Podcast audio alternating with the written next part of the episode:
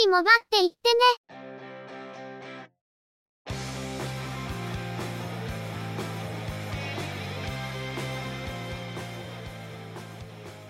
この番組は、モバイル通信に関する技術や業界の動向についてのニュース、IT ガジェットについての情報などの話題を中心にご紹介しています。この番組内でのおしゃべりは、すべて合成音声でお送りしております。多少お聞き苦しい箇所もあるかと思いますが、あしからずご容赦ください。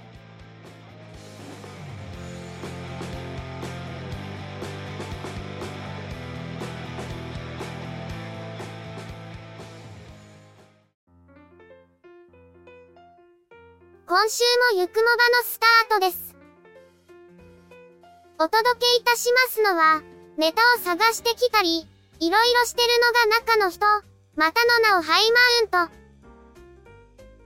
そしてお話をするのは、佐藤ささらと、鈴木つづみと、嫌です。ゆくもば、第427回です。実は今回配信の後から、中の人は仕事の都合で昼夜逆転の生活が増えてきます。休日の作業も入ってくるため、ゆくもばの編集にも影響する可能性があり、今回は勤務日を想定した編集スケジュールで作業を進めています。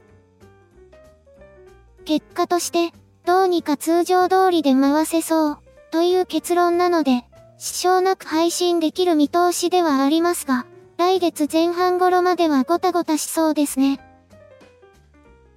基本的には通常通りの配信スケジュールで考えてはいるんですが、日曜日の配信開始時間が従来より遅くなったり、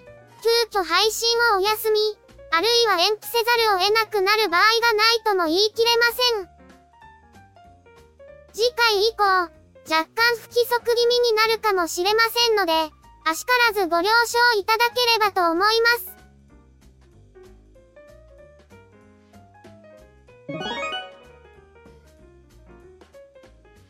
それでは、今回のニュースです。NTT ドコモは、衛星電話サービスのワイドスター2において、新しい衛星を活用したサービス継続の方策が整った旨を発表しました。ワイドスター2は2010年から提供している衛星電話サービスで、以前ニュースでご紹介したことがありますが、衛星設備におけるソーラーパネルの発電電力の低下によるサービス中断の可能性が案内されていました。今回、次期衛星電話サービスのワイドスター3向けとして、すでに打ち上げが完了している通信衛星を活用し、現行の通信衛星と新しい通信衛星を共に運用することにより、ワイドスター2を引き続き運用するめどがついたとのこと。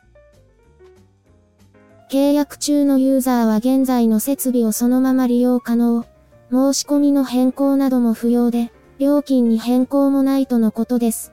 ただし、屋外アンテナを使用している一部のユーザーについては、アンテナ方向の微調整が必要になる場合があるとしています。ワイドスター2の運用については、既存の衛星の老朽化によるソーラーパネルの発電電力低下を原因として、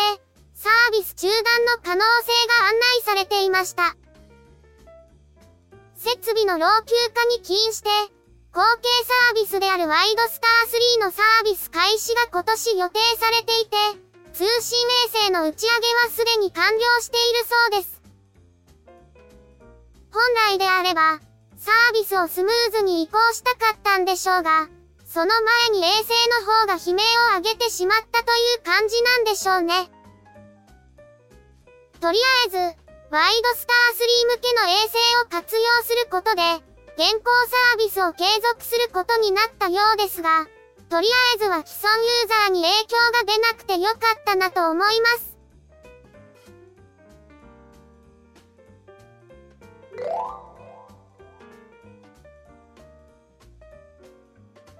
アマゾンは、スマートホームセキュリティ、リングの屋外用防犯カメラ、スポットライトカムプラスを発売しました。3月15日から順次出荷するとのことです。電球色のセンサーライトを搭載しており、カラーナイトビジョンをサポートしたライブ映像や、双方向の音声応答、遠隔で発砲できるサイレン機能などを搭載。センサーライトは、あらかじめ設定した検知ゾーンで人の動きを検知すると、カメラの左右に備えられたライトが点灯するほか、リングアプリをインストールしたスマートフォンに通知が届き、ライブ映像を確認することができます。本製品は交換が容易なクイックリリースバッテリーを最大で2個搭載できるため、電気工事不要で様々な場所に設置することができます。また、純正のソーラーパネルや電源アダプターを利用することもできるため、設置場所や条件に合わせて電源供給方法を選択することができます。なお、購入したユーザー向けに、クラウドサービスのリングプロテクトプラン無料体験版が9月30日まで提供とのこと。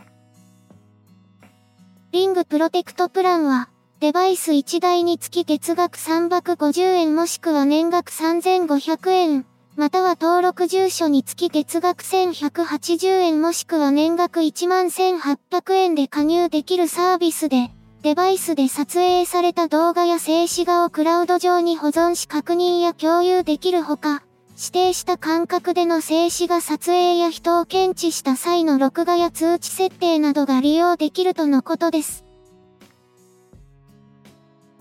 物騒な事件が続発している昨今。セキュリティ強化は喫緊の課題だと思います。中の人も先日防犯カメラのメンテナンスをしたばかりなんですが、これを機にスマートフォームセキュリティの導入も検討しています。ウィングの製品はバッテリーの脱着が簡単にできる設計で、同系統の製品の中でも手軽に使える印象がありますが、今回の製品はバッテリーが製品に同梱されたものと、もう一つ追加搭載ができるとのことで、バッテリーだけで動作する際もかなり長時間の運用に耐えそうです。クラウドサービスへの加入が前提となる製品ですが、総合的にスマートフォームセキュリティを構築する場合は検討する余地がありますね。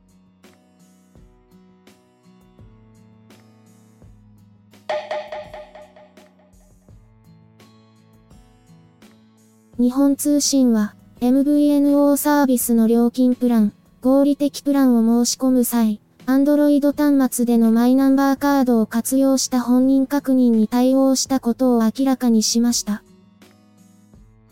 申し込みの際、マイナンバーカードを専用アプリで読み取ることで、これまで必須だった免許証の用意や一部の情報入力などが不要になり、eSIM は即時開通にも対応するとのこと。1月には先行して iOS 版アプリで対応していましたが、今回 Android 版に対応したことで、完全対応となりました。最近の eKYC では、免許証などの本人確認書類から読み取った情報をもとに、住所などの情報入力が不要になるものはありますが、今回はマイナンバーカードによる公的証明を活用するものです。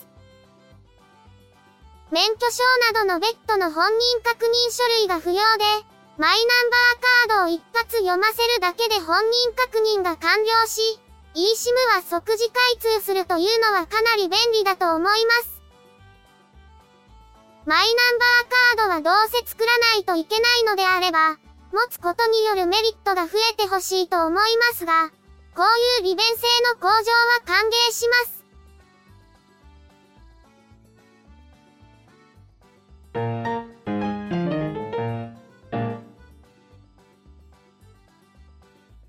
ソニーは 5G に対応したミドルレンジスマートフォン、エクスペリア10、マーク4の SIM ロックフリーモデルを3月10日に発売することを明らかにしました。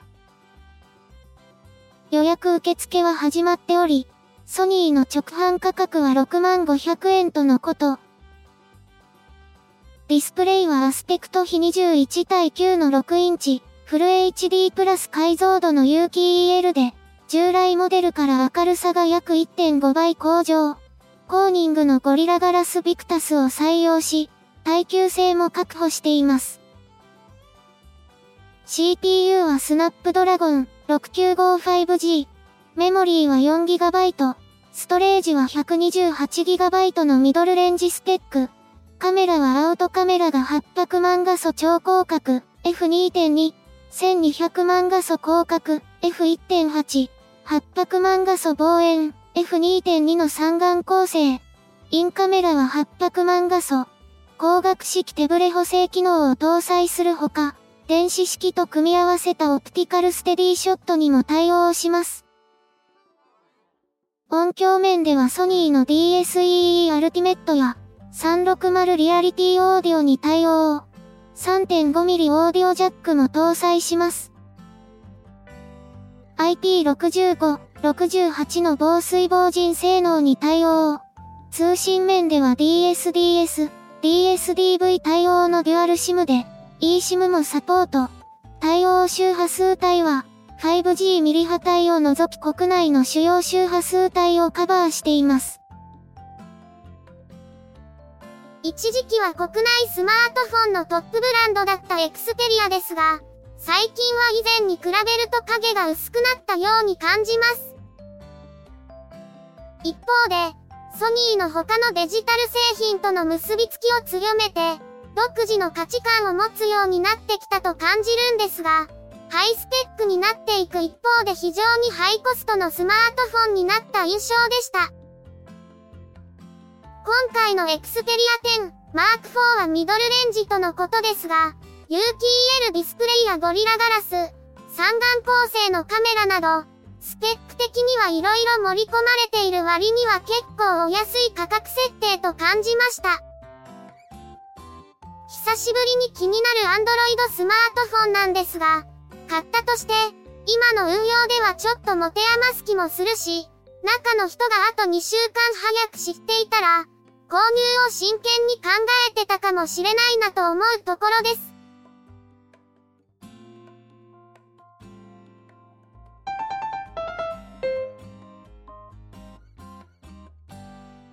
KDDI と沖縄セルラーは、3月9日からオンライン専用料金ブランドのポボ2.0における、ポボお友達紹介プログラムについて、紹介を受けたユーザー向けの特典を変更することを明らかにしました。ポボお友達紹介プログラムは、ポボ2.0を紹介したユーザーと、紹介されて契約したユーザーそれぞれに特典を申請するプログラムです。現在の特典は、データボーナス 3GB、かっこ30日間となっていますが、3月9日以降は紹介されたユーザー向けの特典が、データ使い放題、かっこ24時間へ変更されるとのこと。現在の特典内容は今年の1月に改定されたものですが、9日からの再改定は1月の改定前の内容に巻き戻る形です。KDDI は、1月の改定後、一部のユーザーからは好評の声もあったが、全体としては従来の方がいいという声が大きかったとのことで、今回の改定につながったとのこと。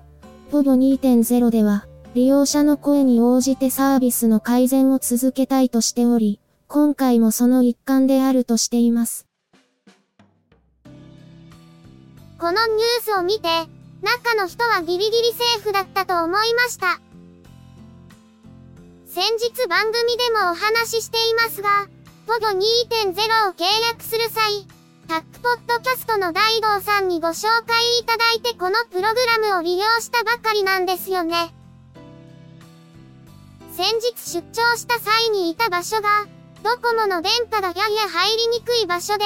しかも Wi-Fi が使えない状態だったため、このプログラムでいただいたパケットを存分に活用させていただいたんですが、改定後に契約していたら困ったことになってたかもしれないなと思いました。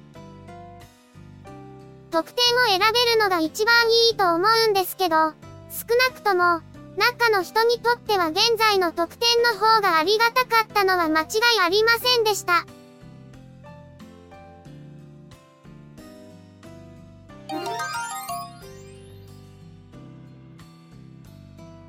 Yahoo は地図アプリの Yahoo マップをアップデートし、Apple の CarPlay に対応したことを明らかにしました。iPhone を CarPlay に対応したディスプレイオーディオに接続し、Yahoo マップを起動すると、車載機器に最適化されたインターフェースでルート表示や案内ができるとのこと。CarPlay に接続中の iPhone での操作は、従来の Yahoo マップの操作と変わらないため、ユーザーは新たな操作を覚えることなく、目的地設定やルート検索などを利用できるとのことです。対応の背景としては、インターネットに接続できる機能を搭載するコネクテッドカーの普及があるとのことで、Yahoo では、スマートフォンを接続して使用するディスプレイオーディオを搭載する自動車の増加により、ディスプレイオーディオ対応のマップアプリに対する需要が高まると見込んでいるとのことです。中の人も、Android Auto と CarPlay に対応しているディスプレイオーディオを車に搭載していて、不慣れなところへ行く際は CarPlay で Google マップを使ったりしています。これまで Yahoo マップは CarPlay に対応していませんでしたが、Yahoo マップの方が便利と感じる場面もあったので、CarPlay 対応は嬉しいニュースです。今度遠出する際は、Yahoo マップを使ってみようと思いました。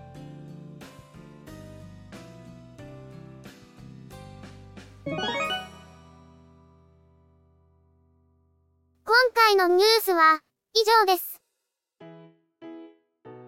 JRA の福永雄一騎手が2月をもって27年の騎手生活に別れを告げ、この3月からは調教師として新たなスタートを迎えました。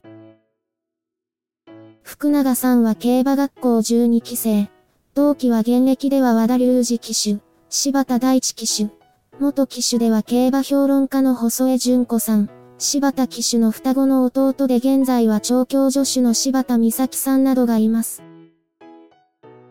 1996年騎手デビュー。翌年11月にはキングヘイローで JRA 重賞初勝利。1998年日本ダービーの初騎乗もキングヘイローで出走しています。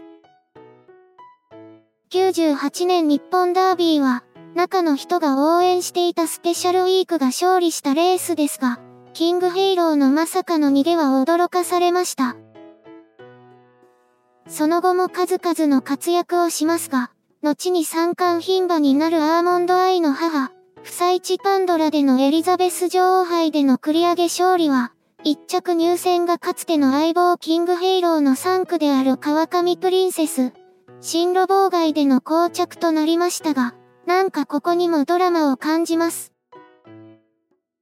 その前年、2005年にはスペシャルウィーク3区、シーザリオでの日米オークス制覇、日本生産、調教馬でのアメリカ G1 初勝利という偉業も達成しました。ボバクラシック初制覇は、そのシーザリオの子であるエプファネイアンの菊花賞、日本ダービーでの初勝利は、2018年のワグネリアン、父や叔父も達成できなかった福永家の悲願を達しました。残りの一巻、皐月賞は2020年にコントレイルで制覇。コントレイルは、父ディープインパクトと同じく無敗でのボバクラシック3冠を達成し、福永さんも三冠ジョッキーの仲間入りを果たします。数々のレースを制覇している福永さんですが、意外にも宝塚記念と有馬記念での勝利はなく、グランプリジョッキーではないんですね。そんな福永さんですが、昨年12月に2023年度新規調教師試験に合格したことが発表され、2月をもって騎手を引退することが発表されました。2月19日に東京競馬場での騎乗が国内最終騎乗。25日のサウジアラビアでの騎乗で騎手を引退。3月4日に開催されたチューリップ賞では、誘導馬に騎乗して出走馬を先導したほか、同日レース終了後に引退式を執り行いました。中の人の印象に残っているレースでも何度も勝利している騎手ですが、2019年高松宮記念でミスターメロディーで勝利した時は、その5日前にかつての相棒であるキングヘイローが亡くなっていましたから、高松宮記念での勝利が余計に印象的でした。チューリップ賞での誘導馬騎乗もかっこよすぎました。開業はまだ少し先の話のようですが、いずれは素晴らしい競走馬を送り出す名伯楽になってほしいと思いますし、福永先生ならやるだろう、という期待もあります。これまで数々の名レースを見せていただいたことに、心からのお礼を言わせていただきたいのと同時に、数々の怪我を乗り越えてきた27年の騎手生活は本当にお疲れ様でしたと言いたいです。ありがとうございました。お疲れ様でした。そして、これからのご活躍も心から楽しみにしています。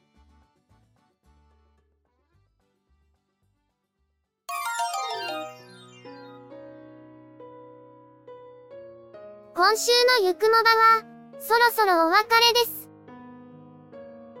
ゆくもばへのご意見やご感想、その他何かコメントしたいことがありましたら、ぜひ遠慮なくお寄せください。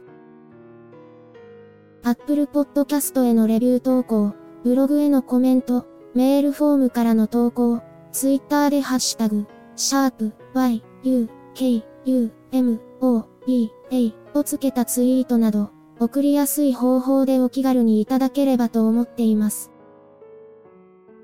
ハッシュタグはアルファベット小文字。日本語ハッシュタグは使用していませんのでご注意ください。他にも Facebook ページや Discord サーバを運用しており、こちらでのコメントも歓迎します。詳細は Twitter アカウントをご参照いただければ幸いです。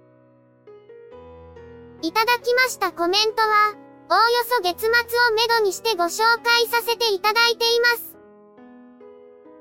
また、ゆくもばで過去に配信していたものの再配信、ゆくもばアーカイブスを不定期で連続配信しています。お時間がありましたら、過去の振り返りとしてお聞きいただければ幸いです。では、今回はこれで失礼いたします。また次回、皆様のお耳にかかれますように。ゆっくりもばっていってね。ゆくもばは、チェビオ。クリエイティブスタジオを使って作成しています。番組作成にかかる一切を取り行うのは、中の一言ハイマウント。お話をしましたのは、佐藤ささら。鈴木つづみ。いや、でした。